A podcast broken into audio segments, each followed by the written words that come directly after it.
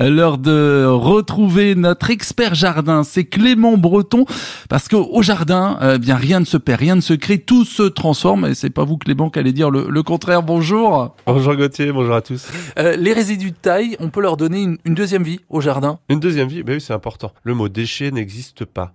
Hmm. On va plutôt euh, parler de ressources finalement. Et la taille, taille d'arbre, d'arbuste, ce que vous récoltez des tailles, les branches peuvent être réutilisées et valorisées au jardin. Aujourd'hui, donc, je vous propose de broyer ces résidus de taille pour les incorporer au massif et au potager.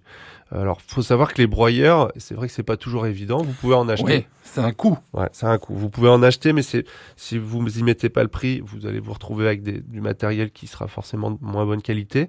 Euh, il y a une solution en Mayenne euh, avec le réseau euh, du CPIE, de Centre permanent d'initiative pour l'environnement, qui est basé à Mayenne et qui loue un broyeur à prix raisonnable, suivre avec l'adhésion. Ça s'appelle la coccinelle. Et donc ça, voilà, c'est un réseau qui peut être intéressant. Et on peut broyer tous les déchets de taille? Je vous conseille d'éviter les broyades conifères, en tout cas d'éviter d'en mettre régulièrement. Si vous en faites une fois, pourquoi pas, mais pas tout le temps. Il faut éviter puisque ça risque d'acidifier les sols. Préférez plutôt du broyade feuillu.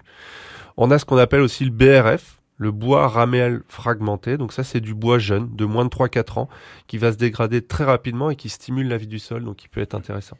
Et pour mettre dans le potager, par exemple, on peut faire jusqu'à quelle épaisseur? Alors, c'est très variable. L'épaisseur euh, va varier suivant les végétaux qui sont en place. Dans un potager, je vous conseille de mettre plutôt du BRF qui va se dégrader rapidement et de pas en mettre trop en trop grosse quantité puisqu'on peut avoir ce qu'on appelle la fin d'azote. Le, bois va faire se développer les champignons et les champignons qui sont très gourmands en azote et ils vont venir puiser l'azote présent dans le sol. Donc on peut avoir ce qu'on appelle une, une fin d'azote, c'est-à-dire un manque d'azote.